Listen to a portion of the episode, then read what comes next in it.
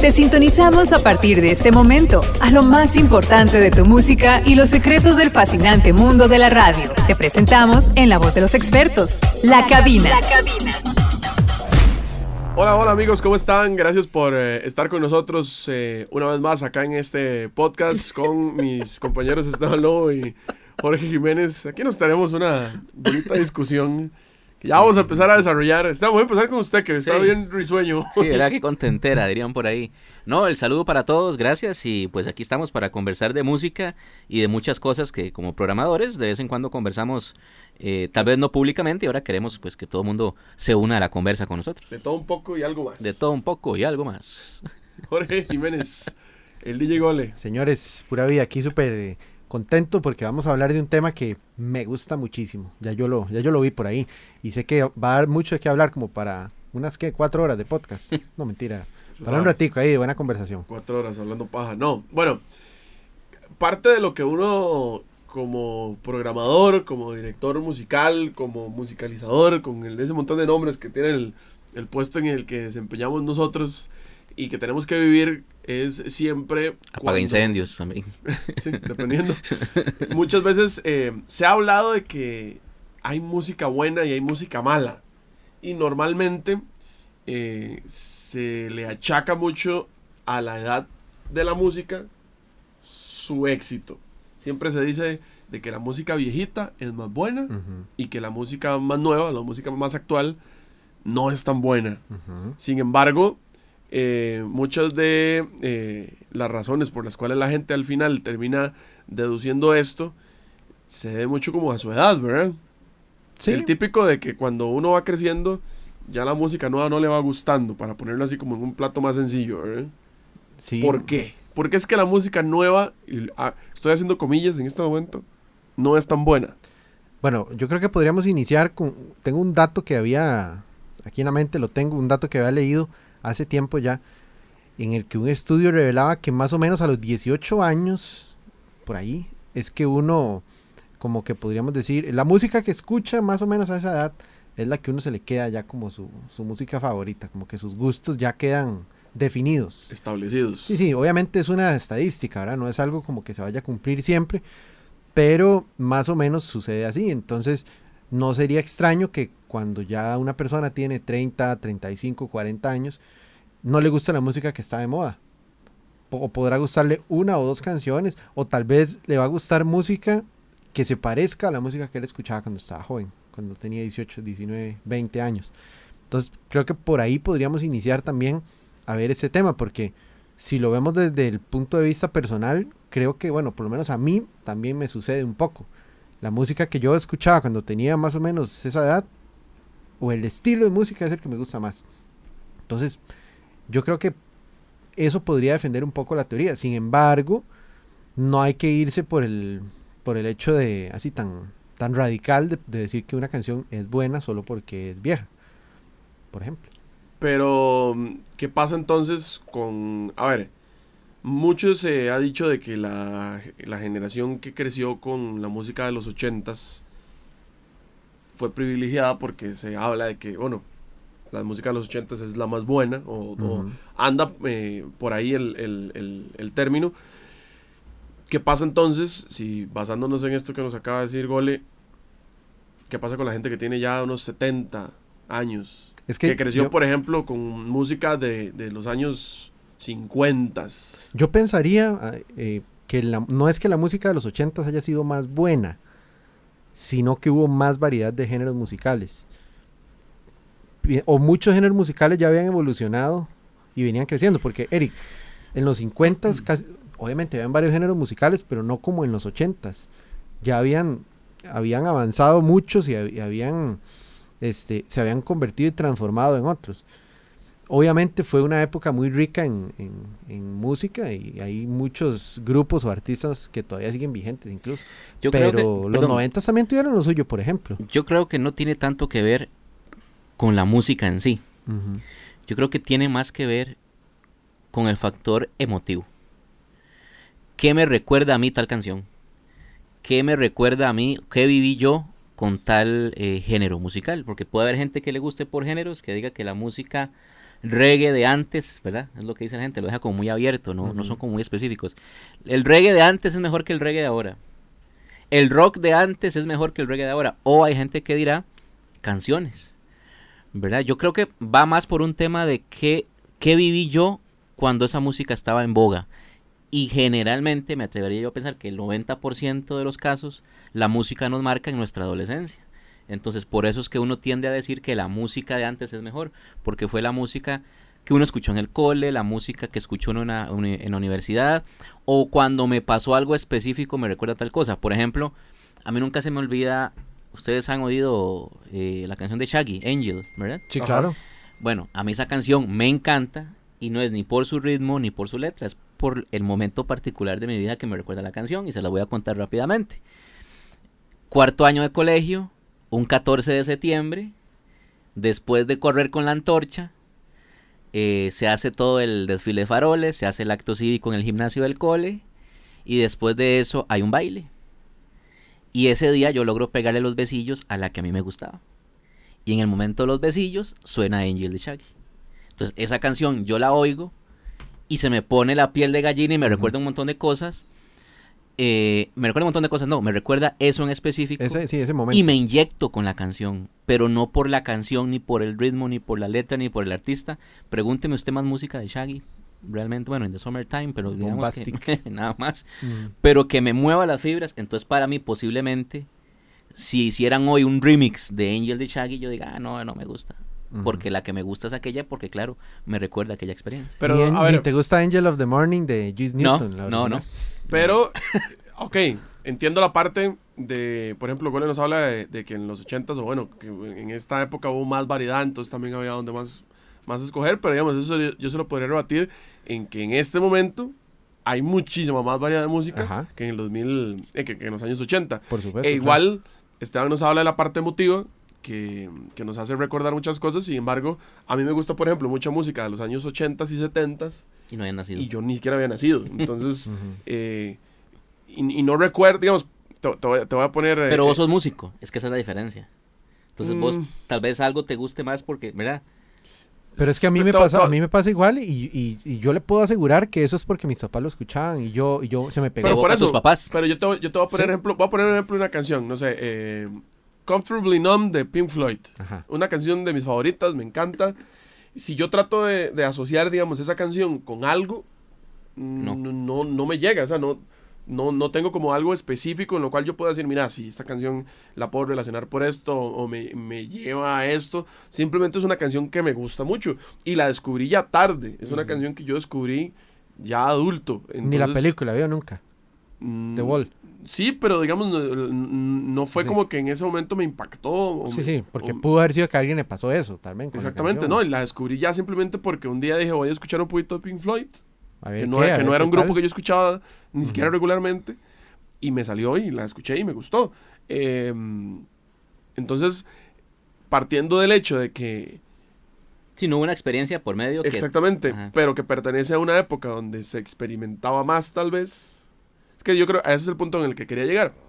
Normalmente en, la, en, la, en los años anteriores, llamémoslo la década de los 70, la década de los 80 y algunas partes de la década de los 90, fueron épocas muy experimentales, donde todavía la música no se regía como por lo que está de moda.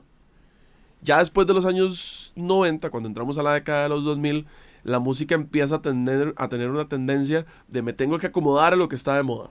¿Verdad? Y entonces ahí es, por ejemplo, donde géneros como la salsa o como el merengue empiezan a disminuir la fuerza con la que venían de los 80s y 90s. Ahí es, por ejemplo, un, eh, géneros como el rock, por ejemplo, que empiezan a perder fuerza. Eh, el pop sigue evolucionando el, el, reggae toma otro camino, se va por otro lado y empieza ya como a salir el, el, el dancehall más comercial, por ejemplo, el roots evoluciona, o sea, em, em, se empieza a dar como una serie de cambios, una serie de modificaciones a lo que tenemos actualmente. Y las fusiones. entonces ahí tendremos que hacer una división entre tal canción es más, o sea, la música de antes es más buena que la de ahora. O hay canciones de antes que me gustan más que de las de ahora, ¿verdad? Porque vos lo decías ahora, Eric, de repente el género como tal, un, un género musical como tal, se pierde o disminuye para que salga otro. Pero hay gente que no es tanto de género, sino que es de canciones.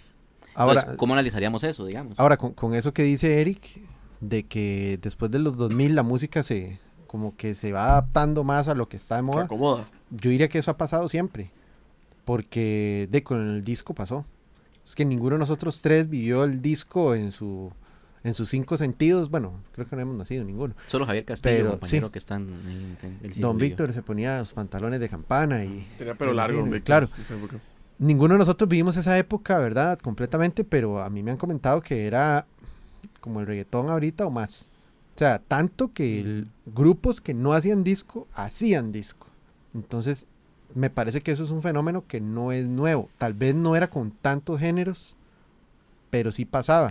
Ah, yo- pero, Gole, ahí lo, ahí lo que veo yo es que, digamos, eh, surge un- una tendencia, que en este caso es el- el- la música disco, y la gente eh, empieza a tocar disco porque es popular y a la gente le gusta el disco Ajá. porque se vuelve popular. Y era lo que vendía. Exactamente. eh, pero sale por una cuestión precisamente experimental. O el rock and roll cuando salió en O los sea, Eric lo 50s. que está planteando en dos platos es que hoy la industria de la música o la mayoría de los artistas no experimentan, van a la segura. Exactamente. Digamos, eh, voy a traer el, el- el- el tema a colación. Hay muchos artistas que eh, les gusta un género en específico, les encantaría cantar y producir música en específico de ese género, pero no lo hacen porque saben que su música no va a pegar. Porque ahora hay una tendencia muy marcada. Hablemos, por ejemplo, de- de nuestra música latina, en que si usted no canta reggaetón, bueno, lo que suena como reggaetón, tumpa tumpa, que es lo que está de moda, usted no pega. Sí, lo que hablábamos en el primer episodio de este. Exactamente. Entonces, eh, perdimos toda esa parte de experimentar, perdimos toda esa parte donde se jugaba con sonidos, donde un grupo que, por ejemplo, cantaba disco, igual te podía sacar una canción romántica, eh, una balada. Como Blondie, digamos. Que Sí, o, los, sí. O los por ejemplo. Sí, sí. Eh, y ahora no. Ahora eh, estamos en una época en la que todas las canciones se parecen, todos los artistas cantan igual, eh, tenemos muy poca variedad en la música, llamémosle mainstream actual, en la que, en la que todo se ha vuelto muy monótono. Porque obviamente sí, como, o sea, existe. Lo Sí, hay, es que- hay mil. Estamos sí. hablando de, de- llamémoslo de lo que es popular, de lo que es Sí. exitoso a nivel de, de audiencia, Comercial, masivo. comercial. El comercial. Porque, es que, correcto. porque también si uno se fuera, por ejemplo, por el lado pop anglo, suena muy parecido. O sea, es un fenómeno igual, pero en otro género. Usted agarra el top 20 del, del UK chart de Reino Unido y es la misma. Ok, no es que son iguales las canciones, pero es como escuchar el, el top 20 latino. Se escuchan muy parecidas. Todos van como hacia un mismo rumbo, hacia una, por una misma línea. Entonces Ahora- sucede también. Yo sí le compro a Eric ese tema, eh, digamos, ese, eh, ese punto de vista de, de la parte meramente musical, pero ustedes no creen también que es algo como intrínseco del ser humano siempre decir que lo que yo hice antes fue mejor que lo de ahora. Porque uno lo ve en todos los campos. Por ejemplo, yo me acuerdo eh, cuando yo hacía práctica en deporte monumental, este, en aquel momento con gente reconocidísima de aquellos años de el periodismo deportivo y le metían a uno miedo cuando uno llegaba a Pollillo nuevo y le decían que es que aquí, ¿verdad? Que es que ellos son los mejores y hay que tener cuidado porque eh, para estar al nivel de ellos, entonces sí, que el- porque ellos tienen años y hoy por hoy yo eh, soy testigo de que son grandes periodistas, pero hay nuevos periodistas hoy, por ejemplo, que están haciendo un periodismo deportivo diferente que ya quedará en cada quien evaluar si es bueno o malo, es diferente, ¿verdad? Y habrá gente que le guste o no le guste, lo consuma o no lo consuma. Eh, pasa con las radios y de, creo que a nosotros nos ha tocado, ¿verdad? Gente que dice, ah, es que la Z de antes es mejor que la Z de ahora. Ah, sí, es que Best antes ponía tal cosa que ahora. Entonces siempre hay como esa tendencia a evaluar cuando yo estuve en un proyecto o cuando yo viví algo, me parece que es mejor y se tiende a descalificar a los que hoy hacen tal cosa. De hecho, en sí, cualquier sí. campo, en cualquier campo de la vida. Esteban, con eso que estás diciendo, algo que se me viene a la mente que una vez lo he conversado con mi papá, tuvimos una conversación similar a esta. Por ejemplo, cuando él estaba, como con la edad que yo les digo, 17, 18 años, eran en el 80 exactamente, en 1980. Y él me comentaba que la radio que estaba así, número uno, la que todo el mundo escuchaba, era Radio 1. Era la radio, estaba de moda. ¿Qué ponía esa radio? Lo que estaba de moda. No era que ponían clásicos sino que ponían lo que estaba de moda. ¿Y qué estaba de moda? De pues todas las piezas de música disco, Funky Town, Bee Gees, Jackson eh, 5. ajá, algo de rock por ahí que iba saliendo, era Michael Jackson, eso era lo que estaba de moda. Algunas cosas en español también y demás.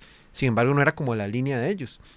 Entonces, ¿qué pasa? Obviamente, una persona que vivió esa época, probablemente después, a los años, cuando esa radio empezó a evolucionar, tal vez, decía, ah, es que antes era mejor. Lo mismo que está haciendo Esteban. ¿O qué me pasó a mí? Si, si lo abro por mi experiencia personal, yo escuchaba mucho ZFM cuando empezó. En el 2000, 2000 2001, 2002. Era un gato. Sí. No, no, no. Que No, no, no, otro podcast. no, no, yo Es un escu- era una de, la- de las radios que escuchaba, entre otras, ¿verdad? Que me, que me gustaban. Y, ¿qué pasa? Obviamente, esa música que sonaba en esos años fue la que a mí, podríamos decir, me quedó más. Fue los años más fuertes de consumo que yo tuve. Entonces, probablemente si yo escucho una radio hoy, alguna de la música nueva, no en mi caso, ¿eh? o en el caso de nosotros, porque uno trabaja aquí adentro, ¿verdad? Pero estoy hablando como si yo fuera un, Oyente. un oyente, probablemente me va a costar más digerirla, alguna de las canciones nuevas, si me cierro. Pero si yo acepto a escuchar y a como a como a darle la oportunidad a la música, Claro. entonces podría ser diferente la, la experiencia, porque obviamente la radio sigue manteniendo su línea, Pero es lo que vos viste en aquel momento. ¿sí? Por ejemplo, Eric, yo estoy seguro que a vos te ha pasado, nos sucede mucho con los locutores. Cuando un locutor se va. O cuando un locutor tiene que irse. Ujú. Para decirlo bonito. sí, Eh, mucha gente, eh, es que me gustaba más la radio cuando estaba fulanito. Es que ya no es lo mismo sin fulanito. Y pasan las semanas, meses, y todo vuelve a la normalidad, ¿verdad? Entonces, el, el consumidor, el oyente, mm, el ser humano somos mucho de costumbres y de hábitos. Y cuando al- algún hábito o alguna costumbre se nos, se Se nos rompe. quita o se nos rompe, eh, está como esa ausencia.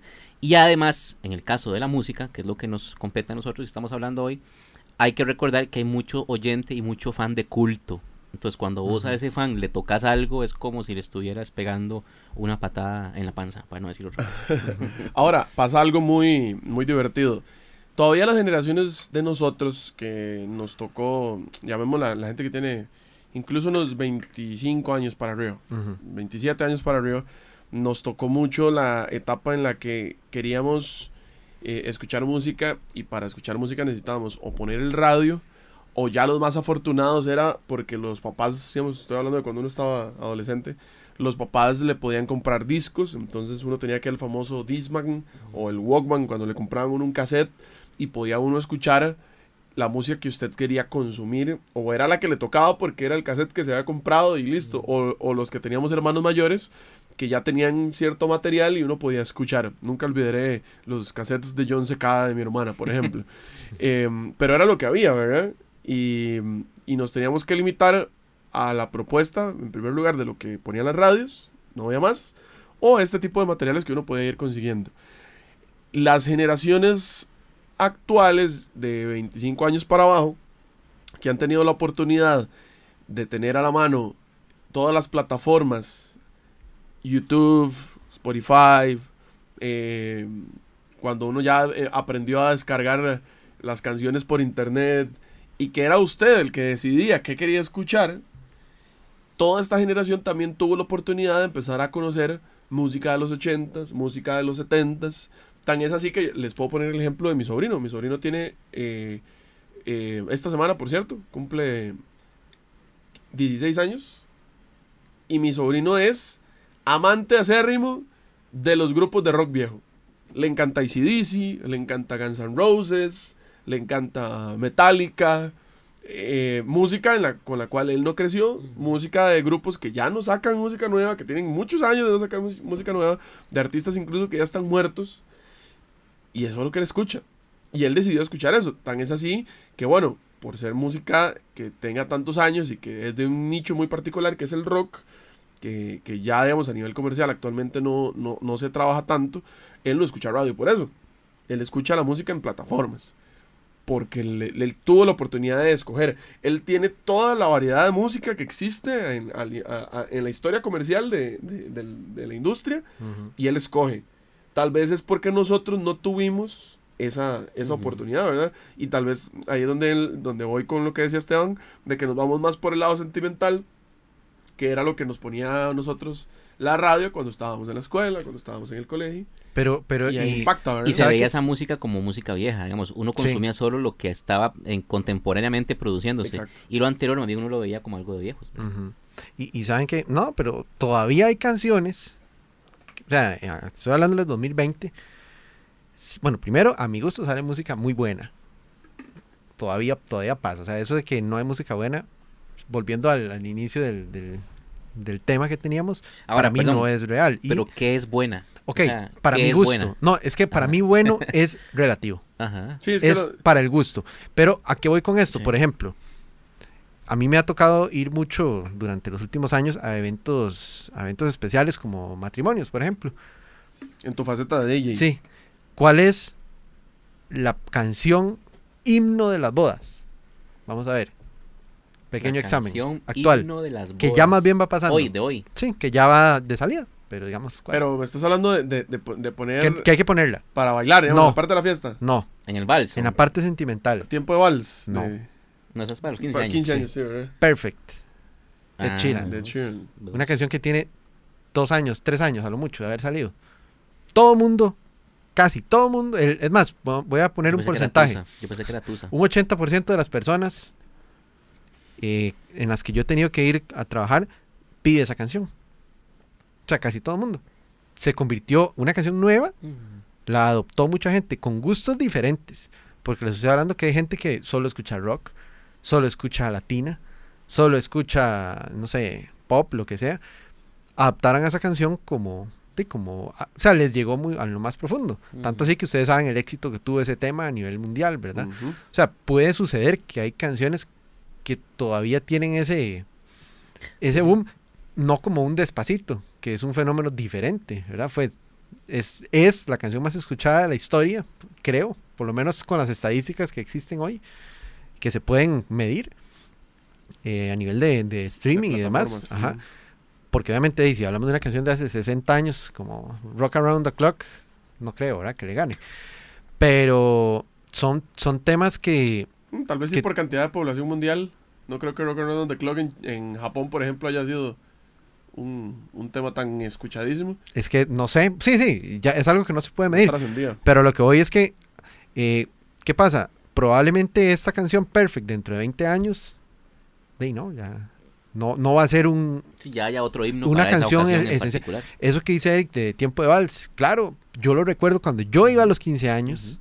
cuando yo tenía 15, Ujú. esa era la pieza y había que ponerla. Ahora hay que poner Tusa. Ahora usted pone Tiempo de Vals y Tiempo de probablemente Vals, no la- ni la conocen. Tiempo de vals de Chayanne yo lo he escuchado hasta en misas de 15 años. En una misa, ustedes pueden creer. Una canción de Chayanne, ¿verdad? Pero ahora un, un joven probablemente no te va a pedir esa canción. ¿Y, y qué. ¿Y qué es? Porque digamos, si nos basamos en que eh, obviamente eh, uno puede decidir si una, si una canción es mejor que otra o una época musical es mejor que otra, evidentemente es por, por un gusto personal. ¿Qué, qué podría decir uno? Porque este es un comentario que yo he escuchado mucho cuando, cuando se habla de música en redes sociales y que la gente da su opinión. Que es que ahorita las nuevas generaciones son llamémoslo más permisivas o más flojitas en su, en su exigencia? ¿O es que antes eh, se iba uno como más por lo, mm, lo, lo, lo real de que si un artista era realmente artista y tocaba instrumento y lo hacía ojalá en vivo y no se tuviera que arreglar en un estudio, eh, era, era, era más valorado que ahora? Digamos, antes tal vez la vida útil, a ver si, si el término está bien usado, no sé. La vida útil de una canción duraba más. Antes. Hoy, con la inmediatez, con la prisa, con el YouTube, con el Spotify, con- quiero encontrar todo ya. eh, yo creo que son menos exigentes.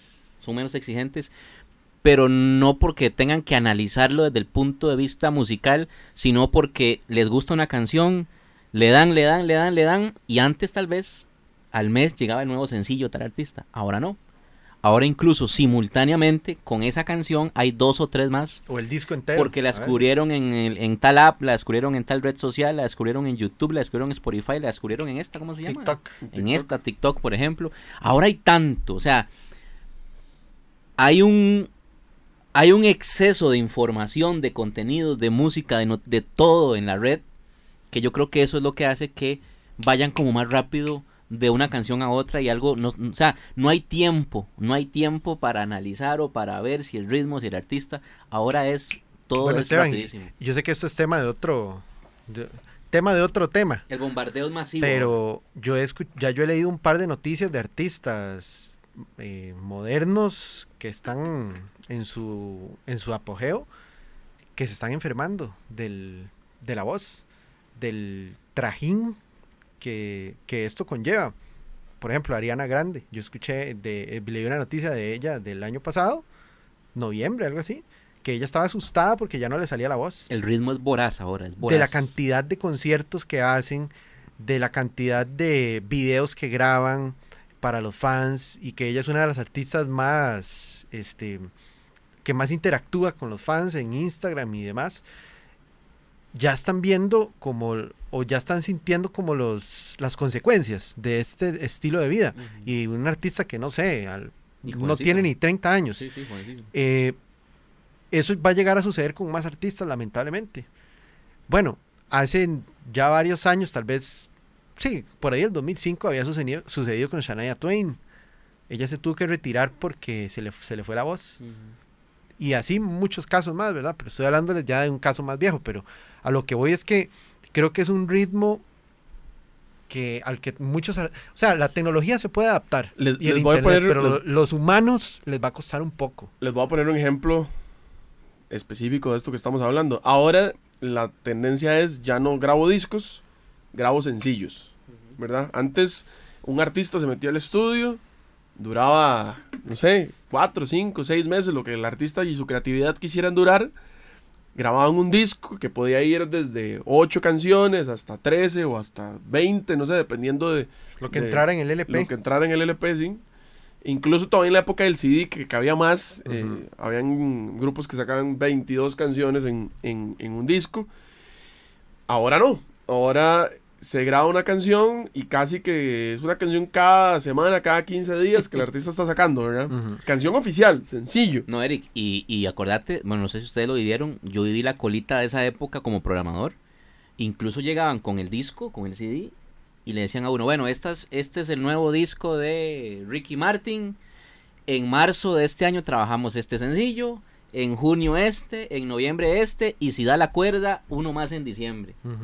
Hasta había planificación de cómo iban Exacto. los sencillos desde principio de año. Y Ahora es, que eso ya, se perdió. y es que ya la parte, Ya como, la parte digital es la que está obviamente en boga, estamos hablando que se pueden saltar ya el proceso del análogo, que era grabar el disco. Y les, va- les voy a poner el, el ejemplo de esto. Michael Jackson, voy a tomar este desde su Off the Wall, tal vez, que es donde empieza su carrera como solista ya eh, importante. Ujú. Michael Jackson graba Off the Wall en el 79. Su siguiente disco es Thriller, disco más exitoso de la historia, En el 82. en el 82. Después su siguiente disco es hasta el 87, que es Bad. Imagínense. Después hasta el 91, que es Dangerous.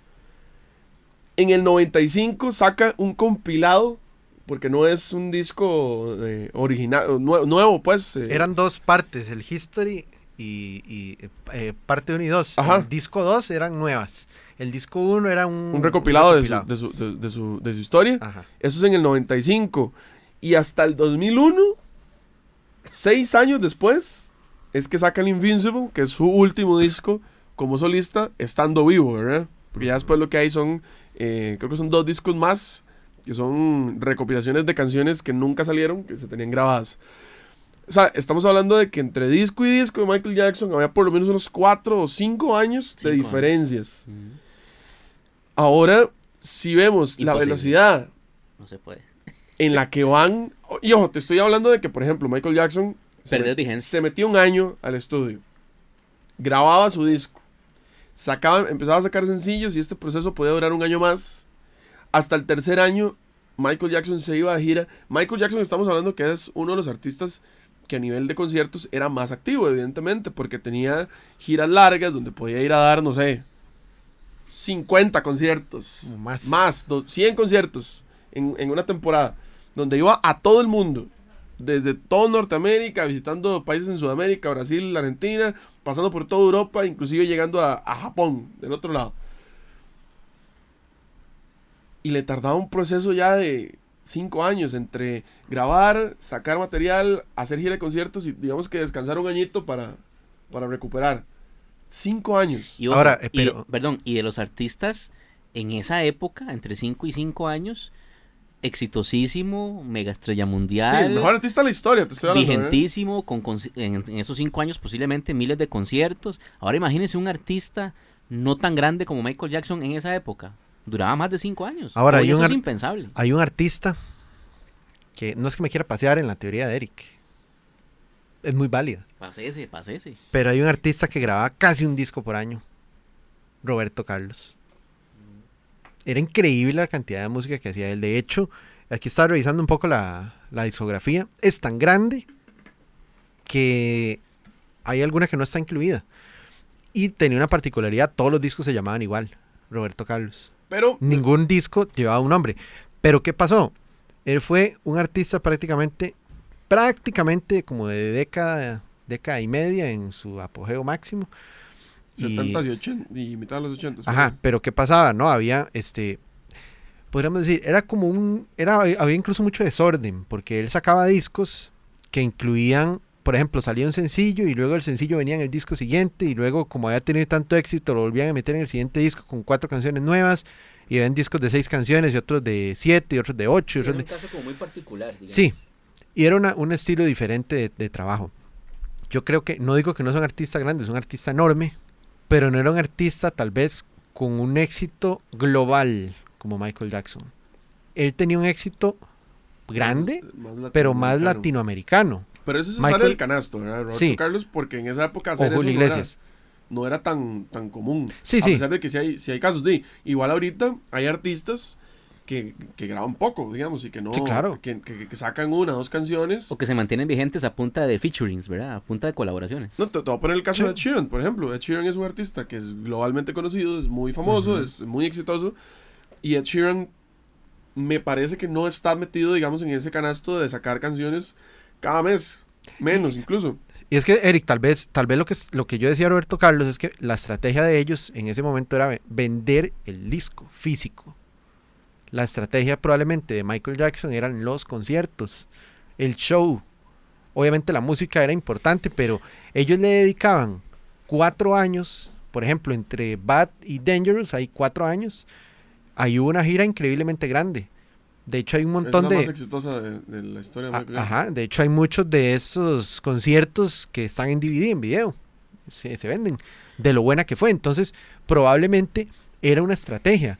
Lo que pasa es que ac- actualmente es tanta cosa que los artistas, o sea, tienen que repartir su tiempo en todo, en ventas digitales, en conciertos y yo siento como que ahorita tienen tanta presión. Es un frenesí. por Es más, lado. sería chivísima poder algún día hacerle una consulta a un artista de un nivel así tan, tan Tan alto, alto. ¿verdad?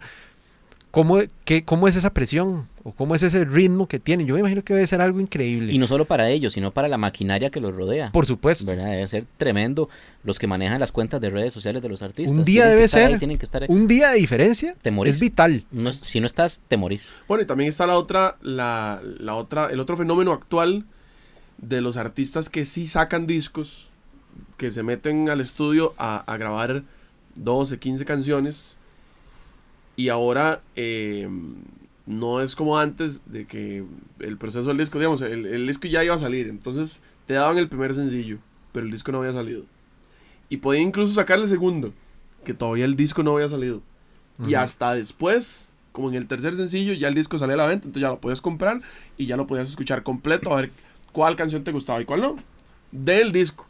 Pero eso era la parte vacilona porque si yo quería, por ejemplo, les voy a poner un caso personal. Mi primer disco fue el, el Californication de los Red Hot Chili Peppers. Ese fue Mi primer disco. Gran forma de empezar. Ujú. Buenísimo el disco. Yo ese disco, como era el único que tenía en su momento, cuando fue que me, me lo regalaron, yo lo escuchaba de arriba para abajo. Yo le puedo decir y le puedo cantar todas las canciones de ese disco de arriba para abajo porque me las sé, porque era lo único que escuchaba en ese momento. Y obviamente andaba con la fiebre de que había descubierto la música. De ese disco, ahí eh, el primer sencillo fue eh, Californication, si no estoy mal. Está Scar Tissue, está Other Side, Around the World y uno que se llama Road Tripping, que fue el, el último sencillo que sacaron del, del disco. Hay canciones que los Red Hot Chili Peppers tocan en los conciertos de ese disco que no fueron sencillos. Hay una canción de ese disco que a mí me gusta más que el resto de canciones que fueron sencillos. Pero eso es un- una cosa que es muy personal o se volvía muy personal porque bueno, yo sé que Gole conoce la discografía de los Red Hot Chili Peppers y yo le puedo decir que qué buena canción es Easily. Y Gole me va a decir, ¿cuál es esa? ¿Cuál es? Probablemente. Porque sí. no fue un sencillo. Entonces, ¿cuál es la diferencia de ahora? Ahora un artista saca un material de 15 canciones y lo suelta completo en redes sociales. A ver qué pega. ¿Y qué pasa? Que sin que el artista decida cuál es el sencillo o por haber decidido uno, las canciones, por ejemplo, en Spotify se empiezan a hacer virales y les empieza a gustar a mucha gente. Canciones muy específicas. Entonces, por ejemplo, a nosotros que nos toca revisar qué canciones son populares en esta época, nos topamos con que en una lista, cuando un, un artista, por ejemplo, pasó con el, con el Oasis de Bad Bunny y J Balvin, que fue un disco en conjunto, de ahí se metieron cuatro o cinco canciones de una vez en las listas. ¿Por qué? Porque la gente estaba escuchándolas y la que le gustaba a Esteban tal vez era diferente a la que me gustaba a mí y tal vez era la diferente a la que le gustaba a Gole.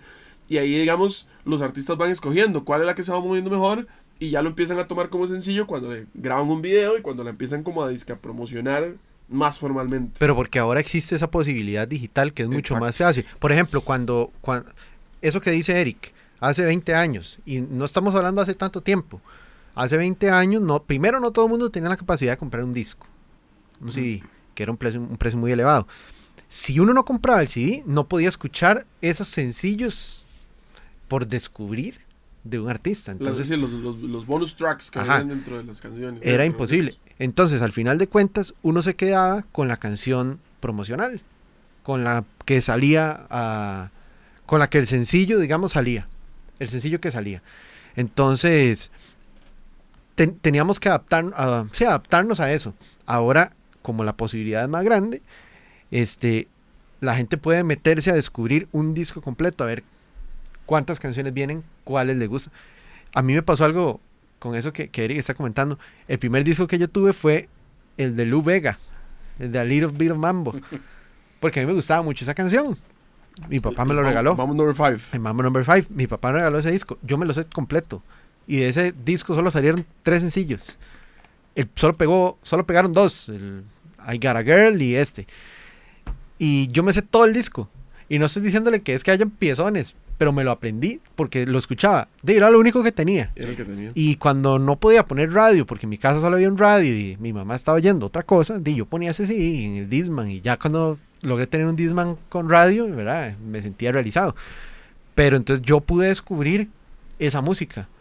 Como Eric descubrió la del Red Hot Chili Acceso, Peppers y acceso. Esteban alguna. El acceso a la música. Entonces, este, ya eso no, ahora eso se solucionó, es muy fácil, incluso es hasta en la radio tenemos que adaptarnos a ese, a esa velocidad, entonces ya tampoco podemos tener una canción seis meses ahí pegada. Y eso, eso que toca gol es muy importante.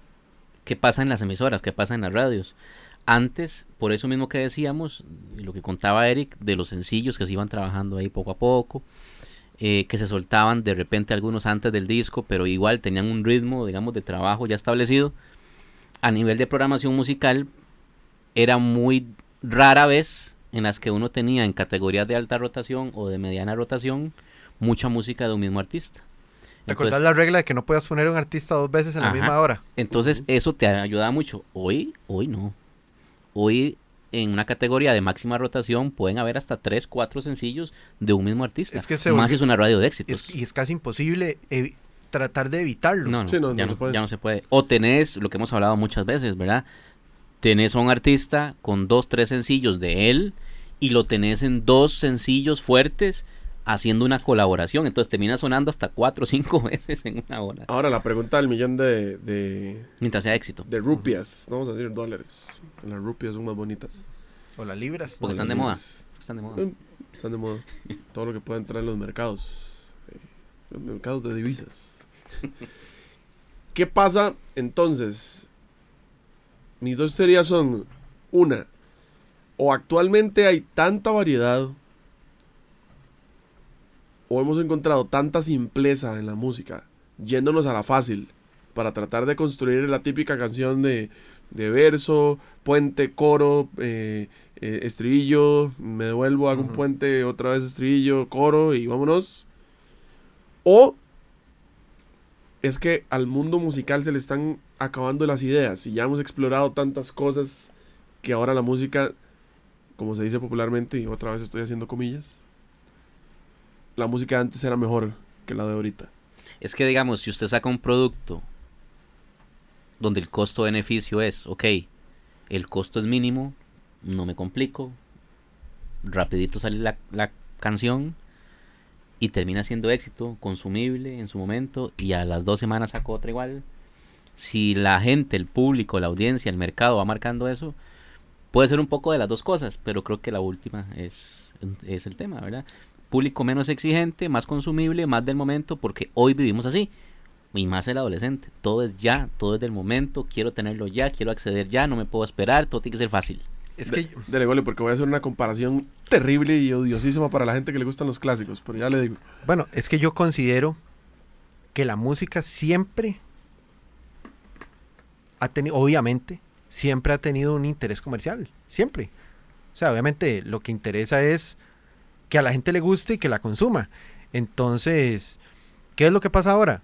Obviamente todos los artistas se están yendo por cuál es la fórmula que resulta más para que a la gente le llegue la música más rápido. Entonces, ¿qué está, qué- temas que hemos hablado o cosillas que hemos hablado nosotros? Canciones más cortas, por ejemplo, eso se está dando mucho. Canciones eh, más simples en cuanto tal vez a, a composición o producción o proceso, tal vez.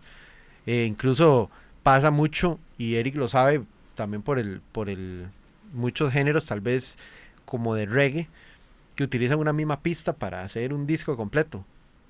Un mismo rhythm. Sí, llaman un, hacen un rhythm, que es, Entonces- es una pista, y invitan a, a 10 artistas y todos los artistas cantan una canción diferente sobre la misma pista. Sí, me imagino que eso debe ser algo mucho más fácil de, de trabajar. Entonces, yo creo que, de no, que sí, que el... Ah, Es que qué difícil. Si me hicieran la pregunta inicial, yo no podría decir que la música de antes es mejor que la de ahora. Simplemente podría decir que es cuestión de, de lo que se está viviendo ahorita, de que uno lo ve un poco diferente por el acceso que hay a, las, a la música y la forma en que, en que se puede trabajar. Pero no creería que hay mejor música, ni peor. Todos conocemos aquí eh, a Luis Fonsi y a Daddy Yankee, ¿verdad? ¿Sí, Esteban? Sí, señor. Co- ¿Confirmando? Muy bien. Y a Luis Fonsi lo conozco en persona, incluso. Michael Raja. Eh, DJ Gole, usted conoce a... Voy a- poner el, ejemplo porque es el que se me viene a la mente ahor- Sí, sí, ahorita. sí. Usted conoce a Journey, ¿verdad? Claro, Journey, este grupo de, de rock y canciones románticas. de California, si no me equivoco. Ajá, eh, que tiene temas como Open Arms, como Separate Waves, Faithfully. que digamos, ícono de la época ochentera, digamos, del glam rock y del rock romántico. Tienen baladas muy buenas y canciones más moviditas. ¿Quién es más exitoso? ¿Luis Fonsi? O sea, ¿quién es mejor? ¿Quién, quién ha sido mejor artista? ¿Luis Fonsi? ¿Y Daddy Yankee? ¿O Journey? Yo no sé, yo a mí ese tipo de comparaciones no me no las siento odiosas. Porque son válidas porque los dos hacen música. Ahora, no es que me quiera quitar el tiro, pero para mí hay algo No sé difícil cómo, aquí. no sé cómo. No, no, no. Para mí hay algo difícil aquí. No viví la época de Journey. Entonces no podría decirle. Sí Pero creo- váyase, váyase lo tangible. Váyase a los datos. Ok, no. Si comparamos a Journey con ellos, creo que Luis Fonsi y Yankee son más exitosos. Por lo tanto, Porque- son mejores artistas, entonces. Eh, no, más exitosos. Es que no... Por ejemplo, una de las canciones más exitosas de la historia es Macarena. Por eso, pero Eric Y no preguntó es quién es mejor artista. Mejor artista. Es que ya ahí habría que analizar muchas cosas. Porque artista sería. Para lo mí, Journey. hacer.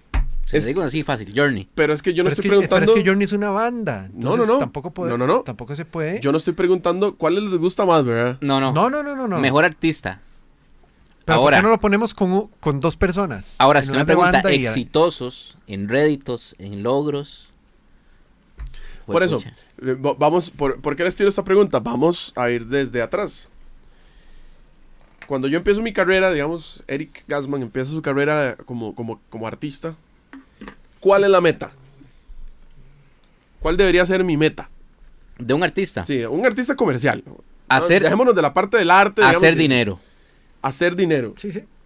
Asegurarse su futuro. A usted, a la casa disquera si la tiene, a su manager, a su productor, a su representante, a todo su aparato. ¿Y cómo hago yo dinero? Música comercial. Que la gente Música consuma. que pegue, ¿verdad? Música que guste, que, La que, que- que- Exactamente. que Que la gente convoque, consume. que convoque, que la gente consuma. Sí. ¿Cuál es el éxito más grande que ahora lo decía Gole que podemos medir a nivel de reproducción que ha habido en la historia de la música moderna? Despacito. Despacito. Despacito.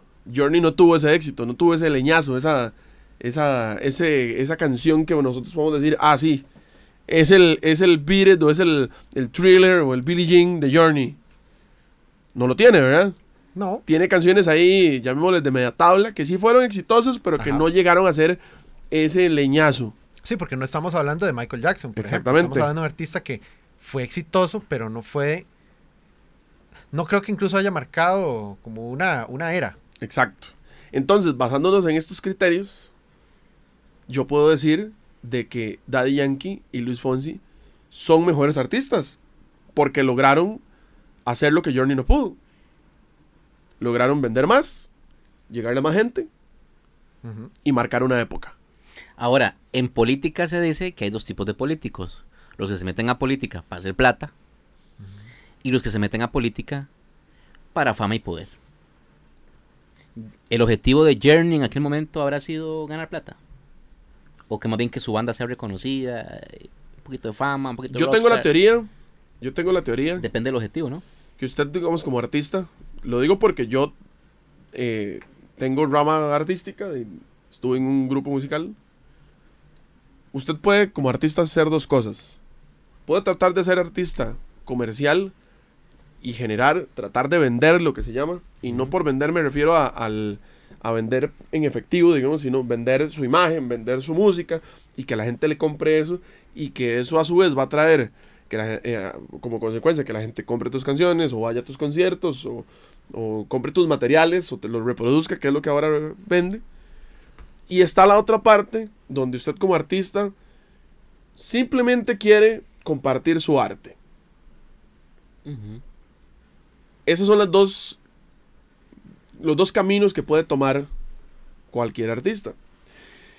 Journey yo lo veo más por el lado de los artistas que querían vender. Pero Eric, es que hay algo también que va a ser imposible de, de saber. La época en la que están. O sea, tal vez Luis Fonsi y Daddy Yankee en 1980. Con YouTube, con todas las plataformas Sí, sí. digitales, se hubiese Sí, sí, más masificado bien- más su producto. Sí, más bien sin YouTube. En este caso, llevarlos a ellos atrás o traer a Journey aquí. Ahí hay algo muy complicado. Nunca lo vamos a saber. Eh, podemos comparar muchas cosas, pero cada uno tiene sus ventajas y sus desventajas. ¿Por qué? Podríamos verlo desde este punto de vista. Para mí, un artista que en esos años haya sido exitoso, deja, o sea, para mí es de, es de resaltar que es un, o sea, que se hizo un buen trabajo. Sí, las, porque las- no las era tan- plataformas no era se- fácil. Las plataformas son dos, radio y tele. Sí, o sea, llegar. De a repente un- cine, tal vez. Llegar a pegar una canción, por ejemplo, al otro lado del charco, como se dice popularmente, ¿verdad? Cruzar el Atlántico, en el caso de nosotros, o en el caso de Estados Unidos también, no creo que fuera una tarea sencilla. O sea, era llevar físicamente el disco al otro lado, ¿verdad? Que alguien se interesara en poder llevarlo. Como le pasó, por ejemplo, a los Beatles cuando se hicieron populares en Estados Unidos porque alguien puso un disco de ellos en una disco, en una discoteca de esos años, ¿verdad? Y, se hicieron populares. puede ser que tuvieran suerte. No sé, eso no les quita que fueran buenos. Yéndonos muy atrás, ¿verdad? Pero, pero por eso yo decía que, digamos, eh, hay como que tratar de, de equiparar esa comparación. Si el objetivo de Journey era uno u otro, Eric dice que era el de hacer dinero. Bueno, ¿qué pasa, por ejemplo? Y vamos a hacer una comparación con, con un tema futbolístico, que los tres somos futboleros, además. sí. La selección de Italia 90 con la selección de Brasil 2014, ¿cuál fue más exitosa? La de Brasil 2014, Por resultados. porque llegó casi a semifinales. ¿verdad? Eh, pero ¿cuál fue mejor? Para su época, la de Italia 90, que ya hemos visto hasta en la película, que cambiaron camisetas con un equipo, un amistoso y no tienen más camisetas, a la generación del 2014 que llegaba con todas las comodidades por habidas y por haber. Entonces, hay limitantes de la época propia. Entonces, habría que ver también si Journey con la plataforma de hoy en ese momento hubiese tenido el éxito de un despacito. O bueno, o llevemos a Dari Yankee y Luis Fonsi al pasado a ver si hubieran masificado el producto. Digamos, si nos vamos a los números, habría que ser un poquito también, siento yo, no ser tan grosero en la comparación y dar un beneficio de la duda con el tema de Sí, sí, por Es- es supuesto. que- son y las condiciones que tenías en aquel momento. Y si nos vamos, por ejemplo, a, a- a la música nacional, que yo sé que eso va a ser un tema aparte un día, ¿quién tuvo más éxito? ¿Editus con su premio que ganó? Con sus, sus Grammys. sus Grammys o la banda con sus giras por Estados Unidos. Algo impensable, incluso actualmente, que un grupo se vaya de gira a los Estados Unidos. Sí, sí. ¿Qué pasa? Y no fue Bueno, solo Estados Unidos, ¿verdad? Fue en Latinoamérica Sí. en general. ¿Qué pasa? Ah, bueno, o una vez que Eric y yo hicimos un trabajo de investigación, yo me llevé la gran sorpresa porque es que lamentablemente de eso siento que no ha sobrevivido mucha información o no ha, tras, no ha pasado como de generación a generación. No se documentó. Jorge del Castillo, un artista nacional, fue número uno en Ecuador y en Perú y en otros Sí, andaba gira, países. daba gira con Rocío Durcar, Con con, Sandro. con Sandro, con Palito Ortega. Sí. O sea, son, son ejemplos de, de, de, de cosas. y- y- Algo que ahorita no pasa. Y, y bueno, yo, y yo le compro mucho a Esteban el punto en, en el, el de las plataformas. Es cierto, digamos, no podemos eh, condenar o, o- exaltar a un artista porque son dos épocas diferentes. Y le, y le compro eh, esa parte, ¿verdad? Eh, obviamente yo traía el tema de la comparación porque siempre es lo que la gente chaca, ¿verdad? Sí, sí. La, la música ochentera Exacto. versus la música de ahora, cerrados. No, y está muy bien, está muy bien. Por eso, por eso lo hago para que la gente que nos está escuchando Abrir el panorama. haga el ejercicio también, que eso es lo que a nosotros nos, nos, nos, nos toca aquí. Salir de la burbuja, decía yo la Exactamente. semana pasada. Y, y ya para, para ir cerrando. em, Antes, ¿Qué? antes de ir cerrando, ajá, yo les quería tirar una, una pregunta a ustedes que son más consumidores de música anglo que yo. ok. ¿Qué pasa con Madonna? Digamos, de tú a tú con Michael Jackson. No. A Madonna yo siempre he creído... Hoy Madonna graba con Maluma. Parte sin novedad, ni fu ni fa. El fenómeno de Madonna, ¿ustedes cómo lo ven? es que yo Una Madonna- mega estrella de aquel momento, digamos, de, de- de ciertas épocas atrás. Y hoy está viva, no se ha muerto. Y ahí está, y no pasa nada. A Madonna se le dio, siento yo, es una opinión evidentemente muy personal. A Madonna yo creo que se le dio el, el, el- o se le, se le acuñó el término, por ejemplo, reina del pop, así como Michael Jackson era el rey del pop. A Madonna se le acuñó el, el término reina del pop porque en su momento era la artista femenina que más estaba destacando. Pero no porque realmente fuera Y porque La no había, mejor. No había llegado Whitney Houston todavía. Y no había llegado Mariah Carey, por ejemplo. Que la artista, bueno, yo creo que, bueno, Rihanna ya la pasó, pero digamos, durante mucho tiempo, Sí. Mariah Carey tu- fue la artista femenina que más éxito número uno tuvo, por ejemplo, en Estados Unidos. Eh, y era por esa fiebre de, de comparación que había todo en los 80s. Ok, ya tenemos un rey del pop. ¿Quién es la reina? ¿Verdad? Que incluso hasta a nivel comercial, no sé si vos sabías, que Michael Jackson y Madonna salieron en algún tiempo queriendo como, como crear ese poder, ¿verdad? Bueno, y ustedes llamar la saben quién, atención quién todo le llevaba la ley, podríamos, podríamos decir, a Michael Jackson. Por ese título. Prince. Que Prince es otro artista que tal vez aquí a nivel. Es que tal vez a nivel comercial latino no, no impactó tantísimo, a pesar de que sí, pero no impactó tantísimo. Pero Prince es otro artista que es respetadísimo y, y- casi catalogado al nivel de Michael Jackson. De hecho, cuando Michael Jackson este, eh, muere, a Prince, bueno, se dice, bueno, ¿y ahora quién? ¿Quién asume ese, esa batuta, el rey del pop? Prince fue uno de los que de los que se dijo. Lo que pasa es que, bueno, ya es- eso, eso es otra, his- otra historia, ¿verdad? Pero, pero sí, Madonna creo que no. Pero yo les voy a hacer una pregunta. Pero ¿por qué no es Difícil. vigente hoy? O sea, ¿por qué no es vigente Porque hoy? todo Es- ya esa hace- es mi pregunta. Así Pero- como no es vigente Rose Tour, Es que así eso- como no es esa era mi vigente- pregunta. Díganme un artista eh, que haya sido un en éxito así increíble en los 70s, 80s, o, sí, 70s y 80s, grupo o solista, que hoy siga activo, que saque canciones y pegue. Por eso, pero Madonna, Nadie. Madonna no tuvo Ni fans los de Rolling culto. Stones. Sí, no, Sí, y- pero y los Rolling los Stones también sacan música nueva Pero- y Paul McCartney también. Sí, pero digamos, ¿será que tiene que morirse ella para que, para que vuelva el... Yo siempre creo que cuando un artista muere, Muere, eh, vu- muere eh, el caso de Queen, todo el boom con Queen, todo el Queen, ¿verdad? O sea, Pero sean, vos, vos escuchas, por ejemplo, a Paul McCartney del 2020 y él sigue, uno escucha una canción de esas, de él, de, él, de las nuevas, y es escuchar a los Beatles. Es lo mismo. sí, sí. Y ya no pega. No, no, por eso, pero digamos, mi duda con Madonna es que Madonna hace intentos por volver, Sí, sí. Madonna toca Fusiones la puerta de todo. Maluma y no lo logra. Eso es un artista Paul McCartney de- no, Paul McCartney sigue en su línea y morirá así. Exacto, como Pero adaptarse, está es tratando, de, tratando de, de- de- de buscar lo actual Ajá. y no le sale. Bueno, Janet, Janet Jackson, que grabó una con Daddy Yankee, tampoco le... No le sale. Tampoco Sí, le es, eh, es lo mismo. Y, y- y a nivel latino tenemos nuestros, nuestros, nuestros fenómenos también que les ha ido un poquito mejor. Pero tenemos, de, igual tenemos a, a Chayanne que sigue sacando reggaetón, Ricky Martin, artistas que empezaron a los principios de los años 90 y ahí intentan en la medida de lo posible de mantenerse vigentes. Entonces, por, entonces aquí a eso quería llegar. Para ir terminando, antes del cierre que iba a hacer Eric. Antes de que nos saque... La antes de que nos echen a patadas. Eh, el tema original del podcast, la música de antes era mejor que la de ahora. No dudo que Madonna, en los ochentas, su música andaba para arriba y para abajo. Y era buenísima y toda la gente la oía y Like a Virgin y toda la cosa. Y hoy Madonna vive, hoy Madonna produce, hoy Madonna intenta. Entonces, ¿será un tema de música? ¿O realmente volvemos a, lo- a las teorías que hemos tirado desde la semana pasada? Son gustos. Sí, son gustos. Son gustos. Probablemente un, un adolescente va a decir, No es la "Ah, música. sí. Madonna, ya, a- ya no me identifico con ella por muchas cosas, por, por su forma de vestir, por su forma, por todo. Yo voy a cerrar con algo que puede que sea muy obvio, puede que mucha gente diga sí es cierto, puede que mucha gente no se haya dado cuenta, pero igual lo, lo- les voy a dar mi reflexión. Cuando la música se empieza a hacer comercial, que podemos hablar que es después de los años 50, cuando ya digamos la música cambia, se empieza a ver como un negocio, no como la parte artística, sino como ya puedo trabajar en esto, puedo dedicarme a, a- ganar dinero y a, a sobresalir y a sacar adelante a mi familia, tocar un instrumento o cantando y se empieza a hacer la música comercial. eh, siempre la nueva generación que venía y que empezaba a experimentar con música y que empezaba a crear algo, le iba a caer mal a la que ya existía.